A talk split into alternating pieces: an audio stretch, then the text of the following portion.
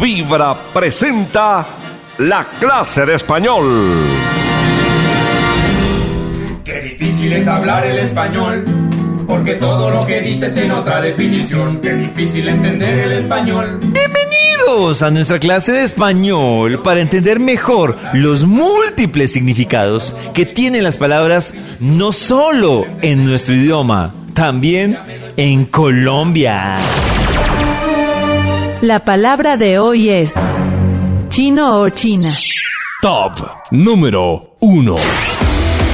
El primero es sencillo para referirnos a una persona que viene del famoso país asiático.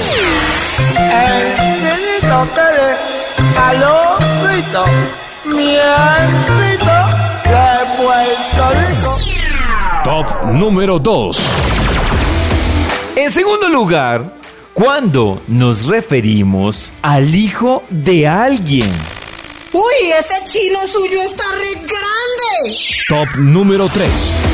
También la usamos cuando nos referimos a un amigo con tono burlón. Uy, chino, ¿estás estresado? Top número 4.